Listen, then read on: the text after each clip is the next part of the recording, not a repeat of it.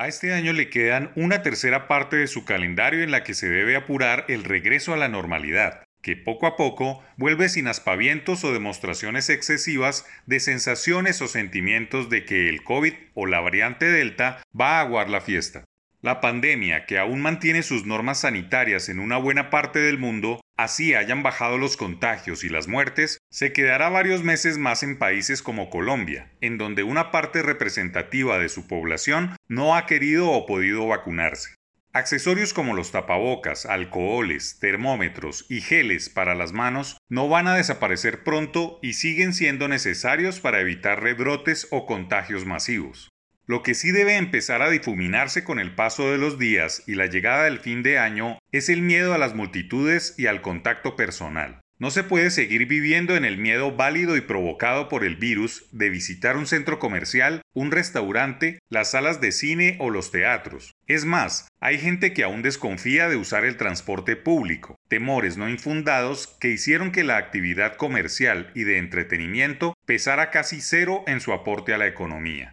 Desde hace algunos años, el consumo ha pesado en la sumatoria de productos y servicios nacionales, sector que es el más golpeado no solo por la baja demanda, sino por los obligados cierres decretados por los mandatarios. Y es la oferta y la demanda de bienes y servicios comerciales los que hacen vivir las ciudades, activan el transporte público y privado y reactivan las industrias. Todas las ciudades, en sus centros de consumo, deben enchufar esa vitalidad frenada que había mantenido a la economía colombiana como una de las más dinámicas en crecimiento en la región y que lograba bajar a unos 2,5 millones el monto de desempleados, una cifra relativamente baja para la población económicamente activa de casi 24 millones. Hay que apurar el regreso a la normalidad dejando atrás ese mantra de que el miedo nunca muera, porque es en medio de ese ambiente de incertidumbre y de pobreza que se cuelan las ideas políticas populistas y de resentimiento. Es más, si el ambiente de pandemia, desolación y recesión se instala por más meses en la sociedad, la desesperanza y pesimismo puede incubar más violencia y conflicto.